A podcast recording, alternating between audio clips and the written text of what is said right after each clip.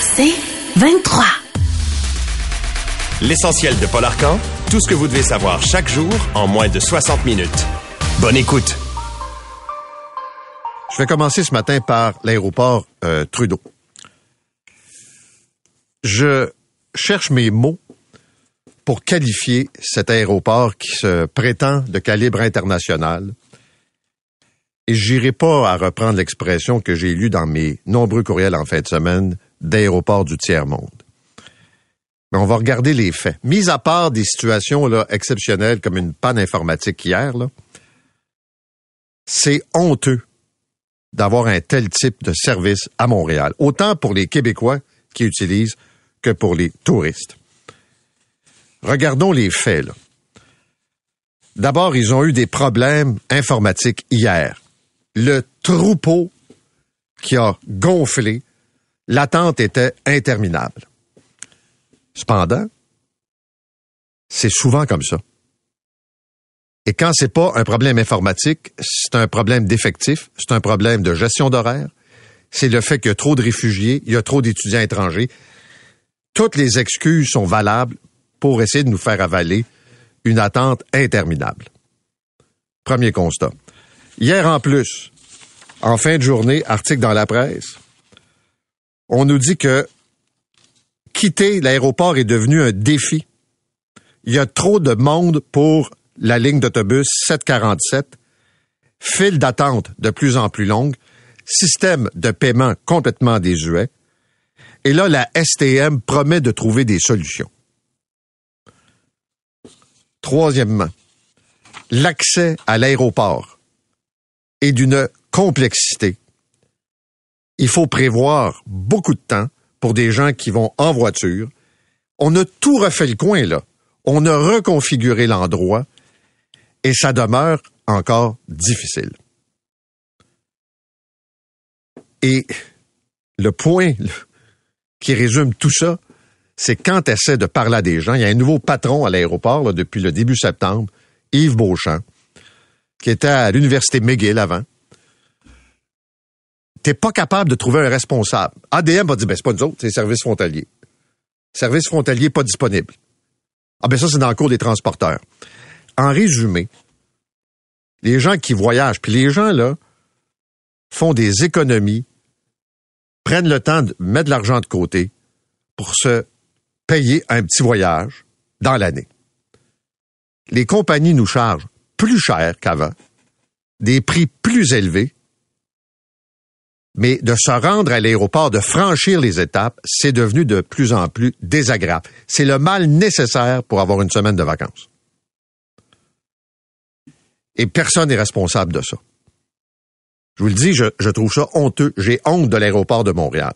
Puis je vous parle même pas à l'intérieur de l'offre alimentaire qui est complètement déficiente, que ça déborde de partout. Et ce qui est dur à comprendre, là, c'est que les vols, là, on sait à quelle heure ils arrivent, à quelle heure ils partent, combien il y a de passagers à l'intérieur. Et comment ça se fait qu'on n'est pas capable de mieux planifier? Puis pendant ce temps-là, ça fait tout un œil au beurre noir à Montréal. Quand c'est ta première impression, prenez un touriste qui débarque comme hier, son premier contact avec la ville de Montréal, c'est de faire partie d'un troupeau dans un corridor en haut des escaliers. Alors, on va parler avec le syndicat euh, des services frontaliers un peu plus tard. Je vais juste vous donner un exemple d'une auditrice qui m'a envoyé ça. Elle est revenue d'Italie vendredi dernier. Air Transat, impeccable, me dit-elle, comme service. C'est un peu comme le réseau de la santé, vous remarquez? C'est d'avoir accès qui est compliqué, puis une fois qu'on est à l'intérieur, on est satisfait des soins, puis là, on est satisfait du service euh, du personnel. Alors, ils arrivent donc par ce vol d'Air Transat, ils attendent le transbordeur, euh, et là, ça prend du temps, euh, ça niaise, ça part, ça s'arrête. Euh, puis en plus de ça, là, ce délai entre le moment où tu quittes l'appareil dans un transbordeur qui est d'une technologie d'une autre génération, là, c'était à Mirabel, cette histoire-là. T'arrives, t'es en haut de l'escalier et t'as une attente qui n'en finit plus pour euh, passer euh, aux douanes. Ça, c'est pas hier, c'est vendredi. Puis vendredi, il n'y avait pas d'enjeu informatique. Alors voilà pour le topo sur l'aéroport Montréal-Trudeau. Très bien. Les épiciers, les grandes bannières sont convoqués par Ottawa aujourd'hui pour tenter euh, de faire baisser votre facture. C'est le ministre François-Philippe Champagne qui va diriger la rencontre. Ça découle de ces deux mesures qui ont été annoncées par le gouvernement Trudeau. Donc, d'avoir une baisse de prix d'ici l'action de grâce, puis il y a le secteur de la construction où on enlèverait la taxe de vente sur tout le volet euh, locatif. Est-ce que c'est un show de boucan, là? pour euh, tenter de rehausser la cote des libéraux qui a sombré depuis euh, les derniers mois dans les sondages? Poilièvre a ce discours qui dit le gros bon sens. C'est un peu simpliste, mais ça marque. Je m'occupe des affaires qui concernent les gens. Votre portefeuille, les dépenses, l'inflation, alors que le gouvernement Trudeau fait pas grand-chose.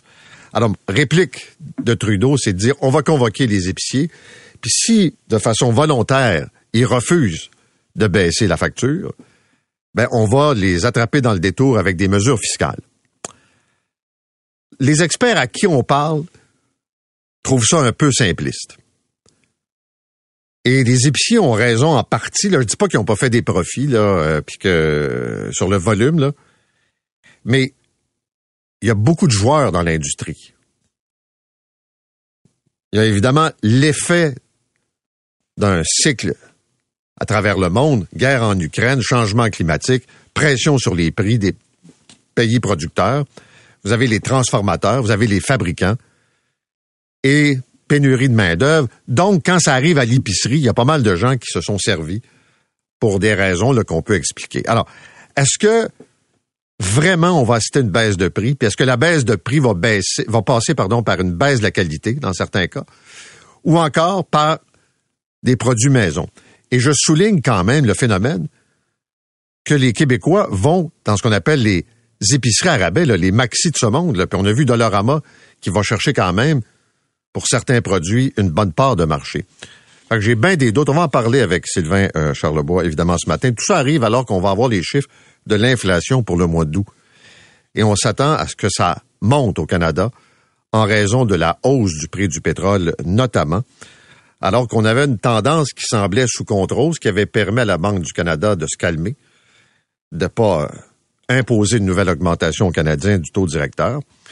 Ben là, on se demande, en tout cas, plusieurs économistes anticipent une reprise un peu de l'inflation et donc un point d'interrogation pour ce qui est des taux d'intérêt. Puis je comprends que ça fait réfléchir les gens puis que ça inquiète beaucoup de euh, consommateurs. Toute la question du logement, l'accès à la propriété dont on a parlé.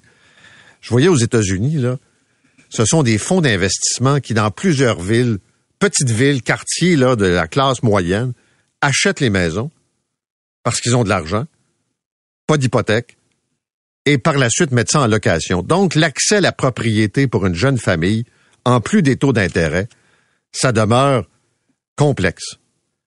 Et cette réalité là que le gouvernement vient de comprendre, c'est c'est pas là euh, des discours un peu comme la ministre de l'habitation, là les grands principes flous qu'on comprend pas trop où ça s'en va, qui donnent, disons, euh, certaines garanties euh, aux Québécois. Et cette inquiétude-là, elle est réelle. Si les politiciens pensent que c'est, comme on dit, état d'âme du moment, là, pense pas. Et puisqu'on parle d'habitation, deux choses ce matin. Le Journal de Montréal reprend les propos de Valérie Plante qui euh, s'engage depuis toujours à punir les propriétaires qui sont négligents, qui laissent les immeubles sans entretien. Et là, on nous montre ce matin l'incinérateur Dexon. Ça fait 30 ans que ce bâtiment-là est à l'abandon et qu'on a laissé dépérir. C'est un exemple. Mais l'autre affaire que j'ai trouvée intéressante, c'est que la ville de Montréal achète des maisons de chambre.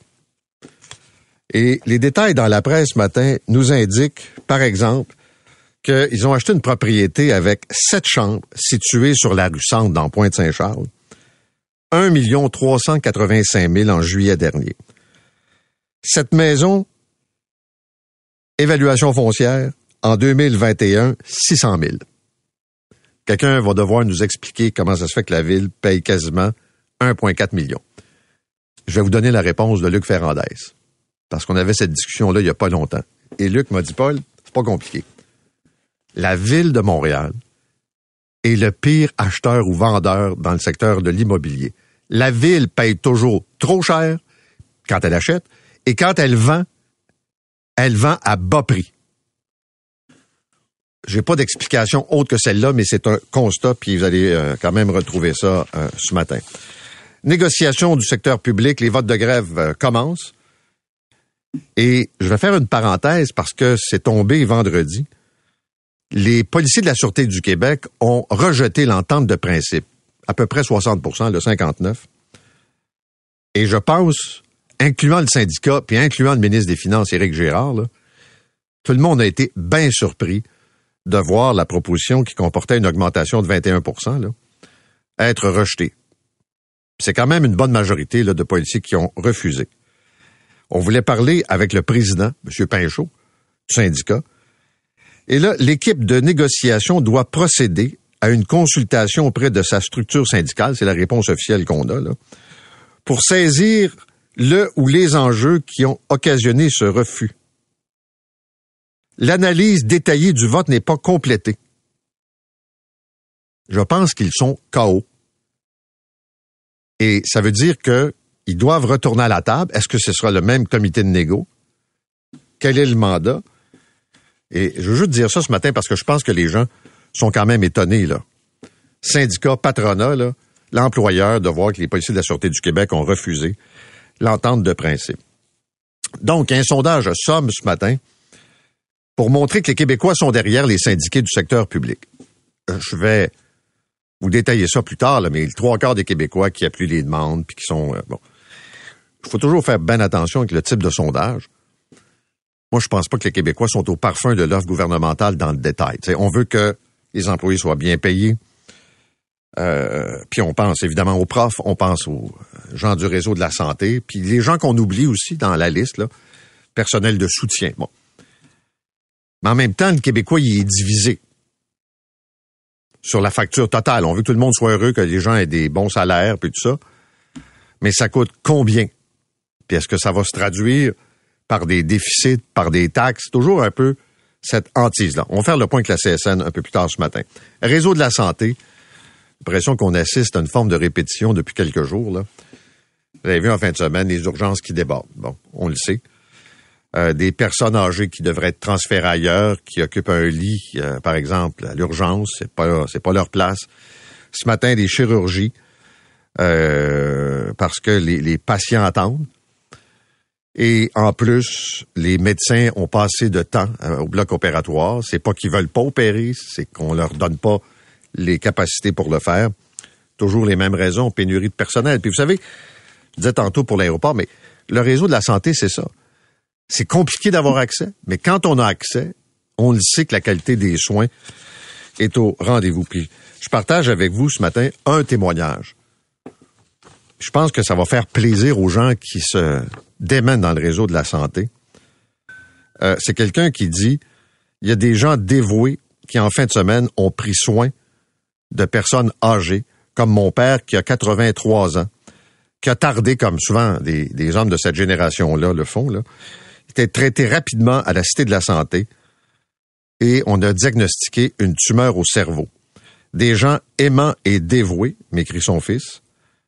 N'oublions jamais que nous avons des humains formidables au sein du système de santé et euh, l'excellent travail de l'urgentologue qui a accueilli mon père. De plus, ma conjointe se fait opérer cette semaine pour le cancer du sein, toujours à la Cité de la Santé. Elle a été prise en charge dans un délai raisonnable incluant examen, rencontre avec un chirurgien qui est humain et formidable. Donc, vous allez me dire, c'est un cas, oui, mais j'en reçois. Puis je pense que c'est important aussi de dire, oui, il y a des problèmes structurels. Oui, ça demeure dur, là. Mais il y a quand même des histoires intéressantes. La presse nous dit ce matin, fallait s'y attendre, là. La santé publique de Montréal dit non au projet de mini-casino dans la taverne adjacente au Centre Bell. Là, il n'y a pas de surprise, là, j'espère. Là. Considère que euh, c'est un risque trop grand d'attirer des gens qui euh, vont sombrer dans le jeu avec ces appareils de loterie vidéo et que euh, même si on enlève des appareils ailleurs, ça change pas tellement la réalité. Donc, un avis de 40 pages par des experts. Est-ce que Québec va aller de l'avant? Je pense pas, si vous voulez mon avis. Moi, j'ai toujours considéré que les appareils de loterie vidéo, c'est à peu près le pire cancer qu'il n'y a pas dans le domaine de l'offre de sais, le casino, c'est une chose. Euh, les loteries, c'est une autre affaire. Mais les appareils de loterie vidéo, la clientèle, ce sont les gens les plus pauvres, les gens qui ont le moins de revenus, puis qui tombent là-dedans. Et je me souviendrai toujours quand le Parti québécois au pouvoir avait dit nous, nous réduisons le nombre de machines, mais on augmente les revenus. Qu'est-ce que l'Auto-Québec fait? Ben, ils enlèvent les revenus euh, des machines les moins payantes. C'est un peu ça qu'ils vont faire probablement dans ce cas-là. Je crois quand même qu'il y a moyen d'avoir une offre autour du Centre Bell. Puis regardez ce qui se passe en parallèle. Jamais les ligues de sport ont été aussi connectées avec des plateformes de jeux pour aller chercher du revenu. Je lisais ce matin, là, les Commanders de Washington de la NFL ont ouvert un salon de jeu à l'intérieur du stade. C'est le premier dans la Ligue nationale de football. Je parle pas juste les paris qu'on voit là en ligne comme l'Auto-Québec ou n'importe où là. on accepte maintenant de parier sur des matchs de sport. Puis là on a une coche de plus avec un salon à l'intérieur. Ça comporte des risques. Il y a neuf joueurs de la NFL au cours des quatre dernières années qui ont été suspendus parce qu'ils ont parié. Des joueurs n'ont pas le droit de parier sur des matchs, mais euh, ils l'ont fait. Donc, quand même assez euh, intéressant. Et puisqu'on parle de sport, le devoir ce matin nous parle de nombreux départs dans l'entourage de la ministre du Sport, du Loisir et du Plein Air, Isabelle Charret, concernant un climat de travail toxique. Entre vous et moi, on a de la misère avec les fédérations de sport, le ministère du sport. Euh, départ de la sous-ministre adjointe, également de son adjoint exécutif, de deux directeurs, nombreux changements. Et là, il y a des gens qui se demandent un peu qu'est-ce qui se passe dans le ministère, pourquoi il y a euh, ce climat extrêmement toxique? Il y a aussi ce matin ce dossier à Radio-Canada sur les saisies de fentanyl, dossier de Thomas euh, Gerbet, qui nous montre qu'entre 2017 et 2023, on a trouvé 33 kilos de fentanyl et que, euh, selon les chiffres de Radio-Canada, ce sont ça des saisies de l'Agence des services frontaliers, mais il y a d'autres saisies, ça fait 79 kilos supplémentaires et euh, on connaît l'effet dévastateur de cette drogue dans la rue et les décès, les overdoses que ça peut engendrer. Euh, c'est énorme. Puis d'ailleurs, le titre est assez punché. Les policiers ont saisi assez de fentanyl pour tuer l'ensemble des Canadiens. Vous écoutez l'essentiel de Paul Arcan en 60 minutes. De retour après la pause.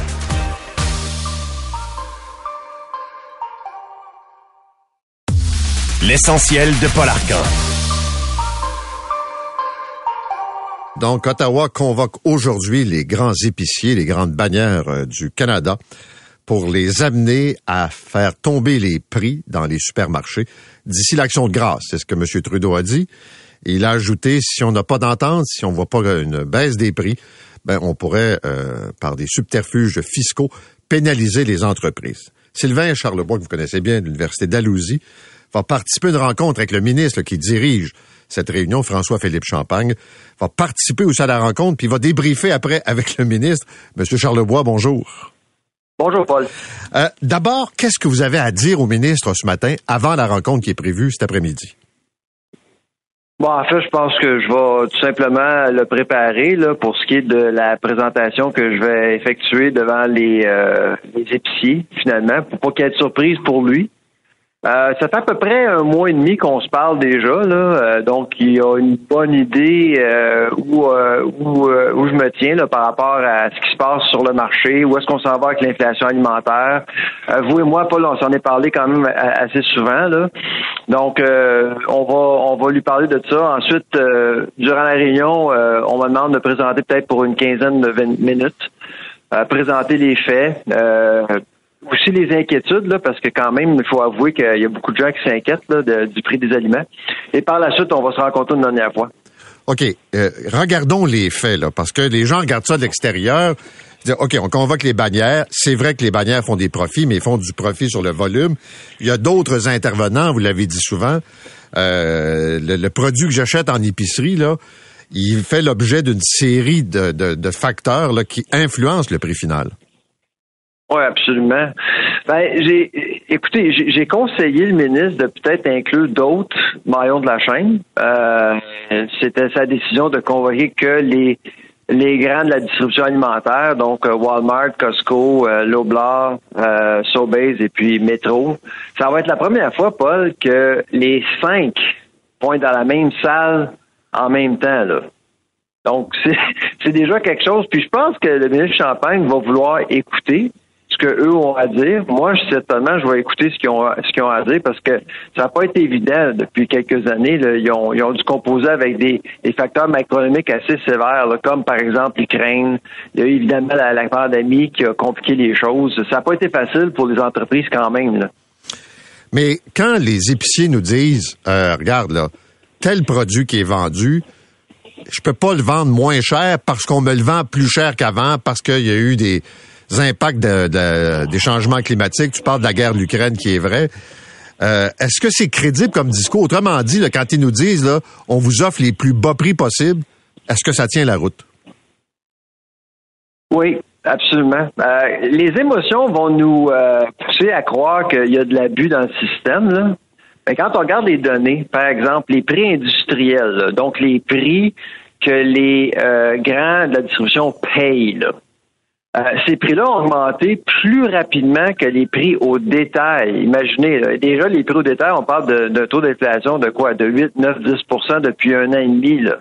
On parle de prix industriels. L'index a augmenté de plus de 15% donc, il y a une absorption de ce coût-là par les distributeurs quand même. Le, le hic, Paul, c'est qu'il faut pas oublier, souvent on parle de profit record, puis dans certains cas, c'est vrai, mais il faut regarder les ventes alimentaires. Et quand on regarde les ventes alimentaires, la croissance est en deçà, en deçà du taux d'inflation alimentaire actuel. Les consommateurs, et ça on s'en est déjà parlé, font des choix euh, avec leurs pieds, dans le sens qu'on voit une fréquentation plus importante des, des bannières arabelles. On peut penser à Maxi. On parlait de Dollarama la semaine dernière. C'est-à-dire que ça appartient à des grands groupes, mais ce sont des produits vendus moins chers.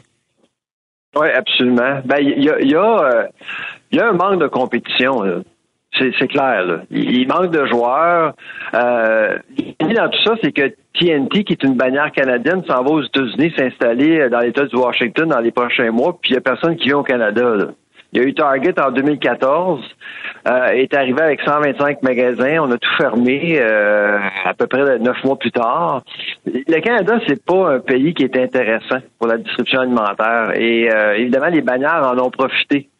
Et, là, actuellement, il y a, y a des, il y a des il y a des trous dans le système, il y a des trous dans le marché. Alors, c'est pour ça qu'il y a des compagnies comme Dollarama, Trigre Géant profitent d'un marché beaucoup, beaucoup plus économe qu'avant. Pourquoi le Canada n'est pas un marché intéressant? Ben, il y a 10 provinces. Les règles sont différentes.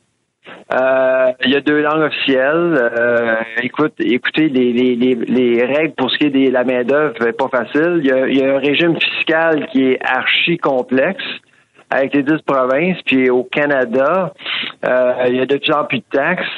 Et c'est pour ça que le message de M. Trudeau la semaine passée euh, a inquiété beaucoup la filière agroalimentaire, ça c'est clair. Euh, taxer, taxer le régime alimentaire lorsque les marges sont très minces, il n'y a, pas, a pas de place. Là. Alors c'est certain qu'en bout de ligne, contrairement avec les banques, c'est clair que s'il y a une taxe, une taxe sur les profits, c'est les consommateurs qui vont payer. Là. Sylvain Gerlebois, beaucoup d'auditeurs euh, passent du temps en Floride et, reviennent, mais avec, toujours en tenant compte du taux de change, là, cette impression que la bouffe, l'épicerie, c'est moins cher là-bas. C'est une fausse euh, impression, c'est Floride? Floride, ben, ben, je vais en Floride, moi aussi, puis je trouve pas que je trouve pas que les prix sont différents. Il y a d'autres États, oui, c'est effectivement, c'est euh, les prix sont moins chers, mais en Floride, euh, si vous y allez, euh, les prix sont pareils, sont semblables aux nôtres, à part, il y a des exceptions, là. C'est sûr que les œufs, la volaille, le lait, les produits laitiers sont moins chers, là.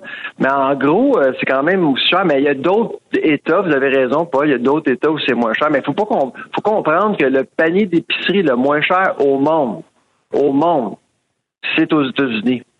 Mais, mais le taux d'inflation alimentaire le plus bas du G7 après les Américains, c'est nous à 7,8% Donc, on sort, malgré le fait que les gens en arrachent, malgré le fait que les gens ont beaucoup de difficultés, je comprends ça, on s'en sort pas si mal comparativement à la France, l'Angleterre et d'autres pays. Mais là où c'est intéressant, c'est que la France a ciblé les, producteurs, les intermédiaires euh, au début de l'été. Là, c'était pas la bannière directe, mais l'étape avant ou les, vraiment l'intermédiaire. Oui, absolument. Ben, en fait, moi, je pense qu'Ottawa est inspiré pas mal par ce qui se passe en France. Là. Entre vous et moi, là, les 5000 produits gelés, euh, c'est là qu'on c'est là que j'ai commencé à discuter avec euh, le ministre Champagne. Mais vous savez, moi, je pense ce qui se passe actuellement, c'est qu'on mélange deux choses. L'inflation alimentaire et la confiance des consommateurs. Pour ce qui est de l'inflation, les données nous indiquent qu'il n'y a pas d'abus. Par, contre, pour ce qui est de la confiance des consommateurs, la confiance n'est pas là, 82% 82% des gens qui nous écoutent présentement croient qu'il y a de l'abus dans le système. C'est ça qui est le problème actuellement. Est-ce que, en termes de réaction des, bannières, la stratégie pourrait être de réduire, par exemple, l'offre, d'offrir plus de marques maison, autrement dit, d'essayer de récupérer en offrant des produits moins chers? Ben, c'est en train de se passer déjà. Si vous parlez avec euh, Empire Sobeys, Loblaws euh, et puis euh, Metro, on, fait un virage. D'ailleurs, quoi, il y a eu 50 quelques conversions au Québec de magasins à rabais. il va y avoir plus de marques privées. on s'en attend. Le, le boudage des marques privées au Québec, au Canada, est moins important qu'avant en Europe. En Europe, là, je pense à peu près quoi 40, 35 à 40% des ventes alimentaires, c'est, c'est des marques privées. On, on, va commencer à rattraper l'Europe. On est à peu près à 18 ou 19 là. Mais avec un marché plus économe, c'est certain que les gens vont rechercher les marques privées de plus en plus. Sylvain Charlebois, grosse journée. Merci d'avoir pris ce temps-là avec nous. Merci. Au revoir. Au revoir. Sylvain Charlebois de l'Université d'Alousie. Alors, est-ce qu'il va en ressortir quelque chose euh, de clair, concret, ou c'est une opération politique comme la baisse, euh, pas la baisse, mais l'abolition de la taxe de vente sur les immeubles locatifs, la construction d'immeubles locatifs? Est-ce que c'est la réaction de Trudeau qui voit un Poilièvre monter, puis le Parti libéral descendre? Vous écoutez l'essentiel de Paul Arcan en 60 minutes. De retour après la pause.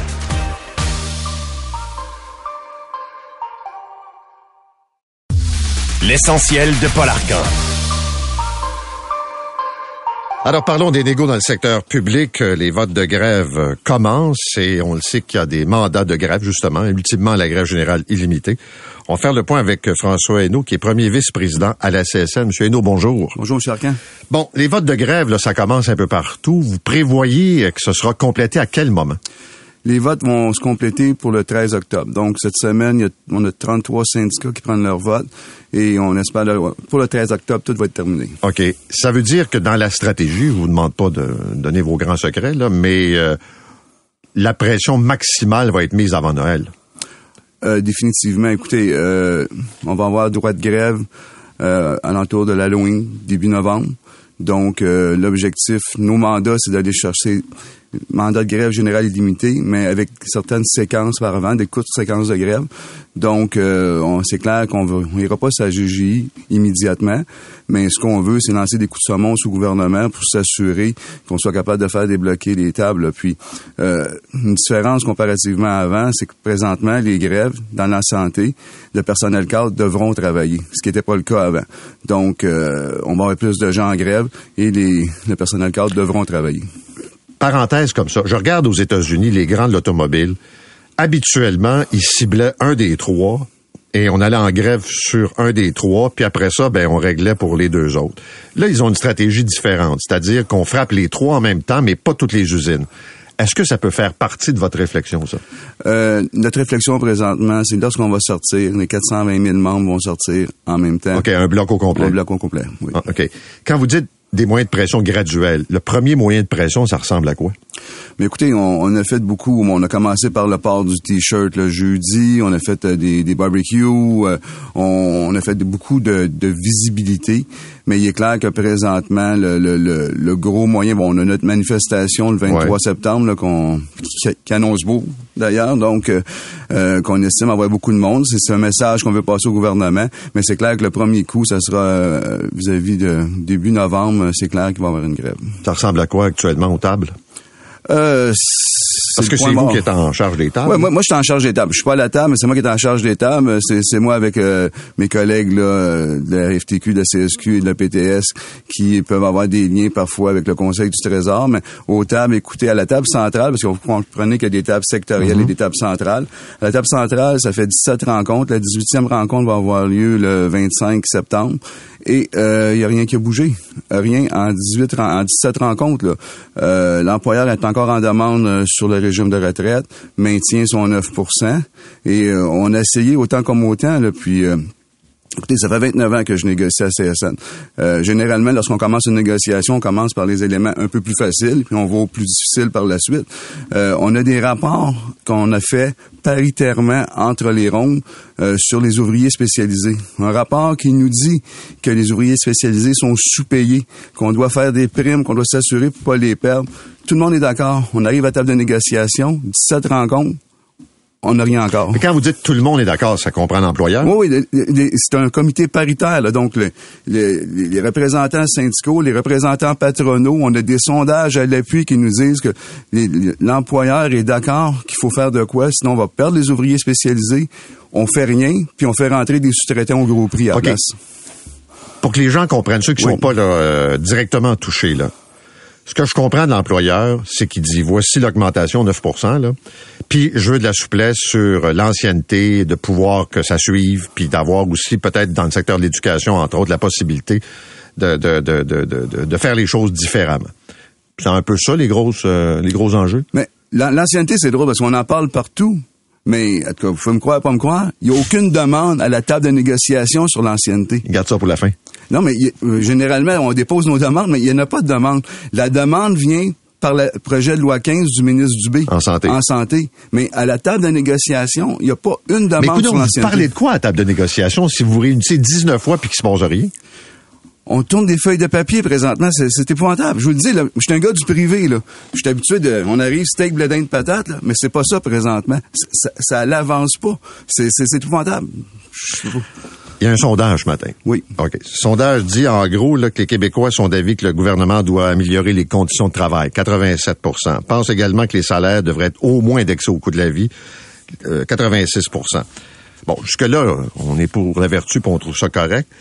Là où j'ai trouvé ça un peu bizarre, 56% s'entendent pour dire que les augmentations de salaire offertes par le gouvernement de 9% ne suffisent pas. Pour ceux que les Québécois connaissent les détails de l'offre gouvernementale, pour pouvoir se prononcer, là, 56% qui vous appuient là-dessus. Écoutez, euh, je veux pas me... C'était pas mal sondeur, c'est les chiffres qu'on a eus. Euh, mais écoutez, quand on regarde ce qui s'est passé la semaine passée avec euh, les policiers de la Sûreté du Québec qui ont refusé 21% euh, on regarde dans le privé, présentement dans le secteur privé, les, employeurs nous appellent pour réouvrir les conventions collectives. À l'époque, ils faisaient ça pour nous diminuer parce qu'ils fermaient. Présentement, ils font pour nous donner des augmentations substantielles pour être certains de garder leur personnel. Donc, à 9% sur 5 ans, les gens comprennent que, que ça fait pas le travail. Quand, lorsque la ministre, euh, la présidente du Conseil du Trésor nous dit que 9% ça rencontre l'inflation, on a déjà 14 euh, excusez, 12% de retard hein, par rapport au secteur privé. Si on enlève le régime de retraite, la rémunération globale, seulement sur le salaire, on a 4% de retard dans le secteur, secteur privé. On pose une question. Vous avez l'expérience, m'avait dit tantôt, là. En temps de principe, la police, puis euh, le gouvernement, puis là, 50 quelques pourcents, pas loin de 60% des policiers qui disent non, là. Je pense que le syndicat puis l'employeur ont pas vu venir ça, personne. Vous, l'avez-vous vu venir? Euh, je, je veux pas être un prophète, mais j'avais des courriels la semaine passée en me disant les gens me demandaient le numéro de gagnant de la 649 parce que j'avais collé la chatte avec certains de mes collègues parce que j'avais entendu dire que les gens à la base étaient un peu. Euh, Savez-vous pourquoi que ça n'a pas passé? Mais je pense qu'il y a beaucoup un effet de ce qui s'est négocié à la ville de Montréal. Mais vous comprenez que c'est pas moi spécialiste. Non, non, non, je sais, mais, vous avez quand même oui, vu oui, là. Oui, donc je pense que c'est l'effet boule de neige de ce qui s'est passé avec la ville de Montréal, la SPVM. Donc je pense que les, les agents de la Sûreté du Québec euh, espéraient autant. Mais, mais c'est ça aussi, je veux dire, je pense qu'il y a une déconnexion présentement, puis je veux dire, on 9% pour nous, 21% qui a été refusé, euh, puis je dis pas que les députés méritaient pas leurs 30% mais c'est un peu compliqué de dire on vote 30% puis on donne 9% aux gens du secteur public. Nous, ce qu'on demande la première année, c'est 100 dollars d'augmentation pour l'ensemble des 420 000 membres qu'on représente du, même coup, le gouvernement s'est voté une augmentation de 582 dollars par semaine. C'est tantôt vous parliez euh, des, des, des, coûts de, dans l'épicerie, des marges de profit. Mhm. Vous comprendrez que les députés doivent pas chercher beaucoup les marques maison quand ils vont faire leur épicerie présentement, comparativement à nos membres. OK. On sait que dans une négo, là, il y a, beaucoup de, comme on dit, euh, le vocabulaire, les, les, les, slogans, ça fait partie de la, la stratégie, là à quel moment ça va négocier pour vrai? Là? Puis je, connais les lignes de réponse, là, mais mettons là, une, réponse de, négociateur chevronné. Mais j'espère que ça va commencer le 25. On a, une, rencontre le 25. On va avoir une grosse manifestation le 23. À un moment donné, il faudrait commencer à négocier. Là. Puis je veux dire, malheureusement, on dit tout le temps qu'on veut faire différemment, mais c'est toujours lorsqu'on fait, qu'on met en menace ou qu'on rentre dans nos gros moyens de pression, faire marcher notre rapport de force, que ça débloque. C'est un peu de valeur, parce que nous, on est prêts, ça fait un bout de temps, là, mais je, je veux dire, écoutez, on nous demande encore des reculs dans le régime de retraite. Ça fait neuf mois qu'on dit d'arrêter ça. Le REGOP est le REGOP on est pas déficitaire, on fait de l'argent dedans, puis on nous demande des, reculs que aucun autre employeur a demandé au Québec présentement. Dans le sondage, somme là, est-ce qu'ils ont posé des questions sur les demandes du gouvernement Exemple, là, que l'ancienneté accompagne. Puis, est-ce que, ce que plus de flexibilité, est-ce que les Québécois seraient d'accord avec ça? Non, mais comme je vous disais, Monsieur Arcan, la demande de l'ancienneté a pas été faite à la table. Non, c'est correct, mais dans le sondage? Non, on l'a pas fait. Non. Pourquoi? Mais écoutez, ce qu'on voulait, ce qu'on voulait savoir dans un premier temps, c'est un peu compliqué de demander des demandes qui sont pas faites à la table. Je veux dire, euh, non, ça, ça aurait pu demander pareil. Ça aurait pu. Peut-être vous voulez pas avoir la réponse, ça se peut, ça. Non, écoutez, on est on n'est pas fermé à ça. On n'est pas fermé. Ce que je dis, c'est qu'il faut le faire au bon forum. Là, on, le dépose dans un projet de loi du B dans la santé. Si on veut faire le débat, écoutez, ma fille est dans l'enseignement, ça fait deux ans, elle est à Québec. Elle a pas encore, elle a eu, elle a eu son résultat, elle a 60% de sa charge cette année lorsqu'on dit qu'il manque de professeurs. Donc euh, là-dessus, il n'y a pas de fermeture, c'est juste qu'il faut en discuter au bon forum, mais il n'y a, pas de fermeture. Monsieur Hainaut, merci beaucoup d'être venu ce matin. François Hainaut est le premier vice-président de la Confédération des syndicats nationaux, si vous préférez, la CSN. Parlons maintenant de l'aéroport Montréal-Trudeau. Euh, hier, il y a eu des problèmes particuliers. On va regarder ça, mais de façon générale, les euh, voyageurs se plaignent, se plaignent de l'attente. Et euh, encore là, je vous le dis, on va le détailler. Mais je sais que hier, ça a été particulièrement difficile pour les gens qui rentraient. Il y a eu un problème euh, informatique. Je vous le dis tout de suite, Aéroport de Montréal ne veut pas nous parler et l'employeur veut pas nous parler. Donc, on va aller parler avec le syndicat. C'est euh, Yaniv Waknin qui est avec nous, qui est du syndicat national, qui représente donc les douaniers et aussi donc l'immigration. Monsieur Waknin, bonjour. Oui, bonjour, M. Arcan. Euh, D'abord, qu'est-ce qui s'est passé hier là, à l'aéroport Montréal-Trudeau? Euh, pour hier, euh, c'était un problème d'informatique et donc les personnes ne pouvaient pas scanner leur, leur passeport, alors il fallait qu'ils fassent ça manuellement. Est-ce que ça arrive souvent, ce, ce genre de problème-là? Pas souvent, pas à ma connaissance, mais ça pourrait arriver. Puis quand ça arrive, c'est là où ça peut créer des gros, gros délais. OK. Quand ça arrive, c'est automatiquement en mode manuel. Il n'y a pas de, comme on dit, de backup, il n'y a pas d'autres systèmes. Là. Non, c'est un mode manuel comme on le faisait à l'époque. Hein. On prenait euh, un papier puis on remplissait la déclaration avec le, le excusez-moi le, voyageur en face de nous. De façon générale, comment c'est organisé à Montréal-Trudeau pour l'arrivée, là, surtout, je prends l'exemple des vols d'Europe, là, puis des États-Unis qui convergent là vers euh, le milieu et la fin de l'après-midi? Regardez, l'aéroport de Montréal, ça a toujours été un, problème, je vais vous le dire. Puis selon nous, c'est pas pas une question de volume élevé de voyageurs ou l'arrivée d'étudiants internationaux, de travailleurs des saisonniers. Mais c'est bien une mauvaise planification de la part de l'agence et du gouvernement qui ne dispose pas assez d'effectifs pour procéder à tous les voyageurs. OK, donnez-moi un exemple de ce que vous dites. Donc, euh, des périodes de fluctuation, euh, c'en est une qu'on est en train de vivre présentement. Il y a la rentrée universitaire, puis les collèges. Donc, nous avons énormément d'étudiants étrangers qui rentrent au pays, euh, qui ont besoin de permis d'études, qui ont besoin de permis de travail.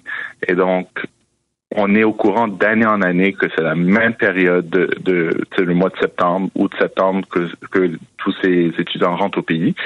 Euh, puis l'agence ne prépare pas. Ils, ne préparent simplement pas euh, cette fluctuation qui est prévisible d'année en année. Euh, je vous donne un autre exemple. Euh, L'agence mise énormément sur les étudiants. Alors, nous avons une période estivale d'été. Euh, former des étudiants, c'est à moindre coût que de former des agents de services frontaliers au full, full patch. Puis, les étudiants retournent à l'école au mois de, de août-septembre. Puis après ça, tu sais, euh, c'est la même histoire. On a encore des, des lignes d'attente. on parle de l'immigration comme la section de douane. OK, mais les étudiants rendus au 18 septembre, ils sont pas déjà tous arrivés, là? Pas encore. C'est ça la situation. Il y a beaucoup d'étudiants qui sont retardataires. Il y a beaucoup euh, d'autres qui rentrent dans des collèges de profession. Alors, il y a des permis d'études à faire et parfois même des permis de travail aussi. OK, mais là, mes auditeurs qui euh, prennent un, vol là, pour aller en vacances ou euh, pour le travail et qui reviennent disent, mais c'est quoi le rapport entre mon attente au poste frontalier et le fait qu'il y ait des étudiants puis des immigrants qui sont plus nombreux, des travailleurs étrangers, par exemple? Donc, c'est ça. Alors, en été, là, quand il y a des étudiants qui viennent nous aider, euh, puisque L'agence embauche des étudiants durant l'été pour aider la cette fluctuation. Euh, les agents de service frontalier sont, eux, à l'arrière pour traiter tout ce qui est euh, immigration. Quand les étudiants s'en vont, dans le, le mois de, mi-août, fin août, là, nous, nos agents de service frontalier doivent aller à l'avant dans les guéris de primaire pour procéder euh, aux voyageurs. Alors, c'est qui qui fait le travail à l'arrière à l'immigration? c'est pas le même nombre qu'on en a durant l'été.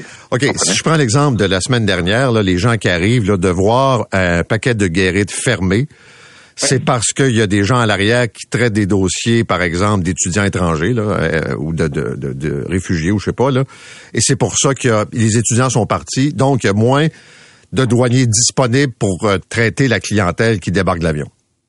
Oui, absolument. Et c'est un problème de niveau local. Ça, c'est à l'aéroport de Montréal. La gestion locale planifie mal les choses. OK, mais à euh, Toronto, à, Vancouver, ça ressemble à quoi?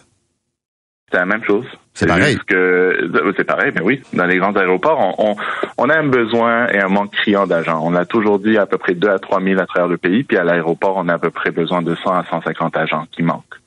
Puis est-ce que les postes sont affichés pour combler les postes et on trouve personne, ou s'il n'y a même pas de postes officiellement disponibles? Les postes euh, sont affichés, puis euh, c'est la formation de 576 agents par année à travers le pays. Alors, c'est sûr que sur 576, on n'aura pas 150 euh, l'an prochain pour l'aéroport de Montréal. Ce qui est assez particulier, c'est qu'on sait chaque jour combien de vols vont aboutir à Montréal. On sait combien il y a de passagers dans chacun des avions. On sait tout ça, là. Et rien n'empêche, c'est le bordel je suis d'accord avec vous. Et encore une fois, c'est pourquoi est-ce que la gestion ne s'assure pas qu'il y a assez d'agents en poste? Euh, je vous donne un exemple. Il y a des agents qui sortent pour faire des heures de supplémentaires, puis euh, la gestion ne fait aucun suivi avec eux. Euh, c'est très mal organisé. puis ceux qui font continuellement du surtemps risquent de s'essouffler. Alors, ça manque encore qu'il n'y a pas assez de personnel. Écoutez, ça prend combien de temps par exemple, comme on dit, là, prendre un cas d'un étudiant étranger, là, puis passer à travers son dossier. Autrement dit, là, vous en faites combien dans une journée? J'ai pas le nombre exact, mais énormément. Je peux vous le confirmer. OK, mais ça veut dire quoi? C'est une demi-heure par dossier, une heure? Ça peut être. Ah. Ça, pourrait être une demi-heure euh, par dossier, ça pourrait aller jusqu'à une heure, une heure et demie. Ça dépend du dossier, euh, ça dépend de ce que l'étudiant, si l'étudiant est prêt à l'arrivée. Il y a des documents qu'on demande à réviser et puis si ça peut, ça pourrait aller jusqu'à deux et trois heures si l'étudiant n'a pas tous ses documents en main. OK, merci, M. Wacknin. Merci beaucoup. Bonne journée. Merci, monsieur. Au revoir. Yanniv Waknin est du euh, syndicat national euh, des douanes et de l'immigration. C'est un volet. Je répète, là, on a demandé euh, d'avoir le point de vue patronal. La réponse, c'est non. Ils reconnaissent qu'il y a un problème hier après-midi. Mais de façon générale, ce qu'on peut dire ce matin, c'est que c'est un œil au beurre noir Montréal-Trudeau. Si on regarde l'ensemble de la proposition qui est faite, d'abord de se rendre à l'aéroport la, congestion qui est monstre à chaque jour durant l'été puis à l'automne, là, quand les gens quittent en fin d'après-midi, par exemple, juste d'aller conduire quelqu'un à l'aéroport, c'est l'enfer. Premier constat. Le deuxième constat, c'est compliqué quand vous revenez. On le voit là, les troupeaux qui euh, s'additionnent près des escaliers, des attentes de deux heures. La semaine dernière, il n'y avait pas de problème informatique. Ça a pris une heure et demie, deux heures avant que les gens puisse passer. Et le troisième volet dont on a parlé la semaine dernière, puis euh, ce matin, la presse en rajoute un peu, la fameuse ligne d'autobus 747 qui amène le touriste ou le Montréalais vers le centre-ville, ça déborde. Puis là, je vous parle même pas de la méthode de paiement ancestrale qui est implantée à l'aéroport. Donc, des autobus qui débordent, des gens qui euh, ont ce premier contact avec Montréal, qui est pas chic, on va se le dire. Et euh, je sais qu'il y a un nouveau PDG qui est là depuis le 3 septembre, mais ça n'a aucun sens. Je parle même pas de l'offre alimentaire euh, qui est absolument désuète. On va encore nous dire, oui, mais il manque du monde, il manque du monde, problème de main-d'œuvre. Mais quand même, c'est euh, une situation chaotique. Et quand on voyage un peu, puis je dis pas que c'est le paradis partout, mais Seigneur que c'est compliqué Montréal, c'est comme si on était coincé dans un espace trop petit pour les besoins sans avoir le personnel requis. Vous écoutez l'essentiel de Paul Arcan en 60 minutes. Bonne écoute. On va poursuivre sur l'industrie automobile. On vient de voir un peu les enjeux de cette négociation aux États-Unis, mais beaucoup d'auditeurs se posent la question, est-ce que ça peut affecter les ventes de véhicules? Est-ce que ça veut dire que ça va prendre plus de temps avant de recevoir l'auto que j'attends déjà? Benoît Charrette est avec nous. Bonjour, Benoît. Salut, Paul. Bon, évidemment, c'est au début d'une grève, c'est une chose. Euh, est-ce que tu penses que ça peut avoir un impact pour les concessionnaires là, pour s'approvisionner? Bon, dans l'immédiat, non. Euh, la plupart des constructeurs ont prévu en général entre 60 et 90 jours d'inventaire pour les modèles qu'on construit. Euh, l'usine Jeep, par exemple, qui est fermée à Toledo, en Ohio, qui fabrique les Wrangler Jeep avait vu venir le coup. On a surfabriqué des modèles depuis quelques mois pour en avoir assez. Euh, donc, pour les concessionnaires, si ça reste dans le court terme, il n'y a pas beaucoup de changements qui vont euh, avoir lieu. Là où ça va faire mal, c'est pour les fournisseurs de pièces. Des compagnies comme Magna, compagnie canadienne qui est le plus grand fournisseur de pièces à travers l'Amérique du Nord, ben elle, une usine qui arrête, ça veut dire qu'instantanément, on fournit plus de pièces. Donc, il y a des usines de fournisseurs qui sont déjà en arrêt au moment où on se parle. Là, évidemment, aujourd'hui se termine la négociation du côté canadien. Donc, on pourrait ajouter une grève du côté canadien à celle qui est déjà en place du côté américain. Et là, ça peut commencer à s'envenimer. À partir de quel moment tu penses que l'impact pourrait se faire sentir vraiment dans les ventes? On le dit, ça fait quelques jours seulement. Ils ont des réserves, je comprends. Mais euh, si je la... dirais, Paul, probablement là quelques semaines. On parle de trois, quatre semaines. Là, surtout que cette euh, semaine, euh, ben, en fait, hier, parce qu'on a négocié en fin de semaine du côté américain, Sean Fenn a annoncé que si on n'obtient pas ce qu'on veut, euh, à partir de cette semaine, on va intensifier euh, la grève. Parce que là, pour le moment, il y a trois usines sur 25 usines américaines qui sont touchées aux États-Unis. Euh, il n'a pas dit si on allait passer à 6, à 8 ou à 12, mais il y a 12 700 des 146 000 travailleurs qui sont affectés. Si si on augmente la quantité, ben là, évidemment, on va un peu plus, euh, on va faire un peu plus de dommages là, au niveau euh, des concessions, des livraisons et évidemment de la fameuse chaîne d'approvisionnement. Mais c'est vrai que l'enjeu, comme disait Jean-François, est important là, quand on est en mode conversion vers euh, des voitures électriques. Euh, certains types d'emplois qui sont pas nécessaires, il y a des usines qui vont produire les autres. on comprend l'enjeu là, c'est pas une négo classique. Ah non, non, c'est écoute Paul, on est dans un moment charnière dans l'histoire automobile. On change la façon de faire une automobile. Euh, c'est la même façon depuis 100 ans.